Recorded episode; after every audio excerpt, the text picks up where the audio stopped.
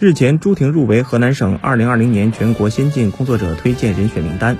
作为中国女排队长，朱婷2019年帮助中国女排以十一连胜战绩卫冕女排世界杯，自己也荣膺女排世界杯最有价值球员称号。在中国女排历史上所获得的十个世界冠军头衔中，有朱婷做出杰出贡献的就有三个。朱婷已成为中国女排的核心骨干运动员，年轻的她扛起了传承新时代中国女排精神的重任。虽然一项又一项殊荣接踵而至，但朱婷并没有因此而骄傲。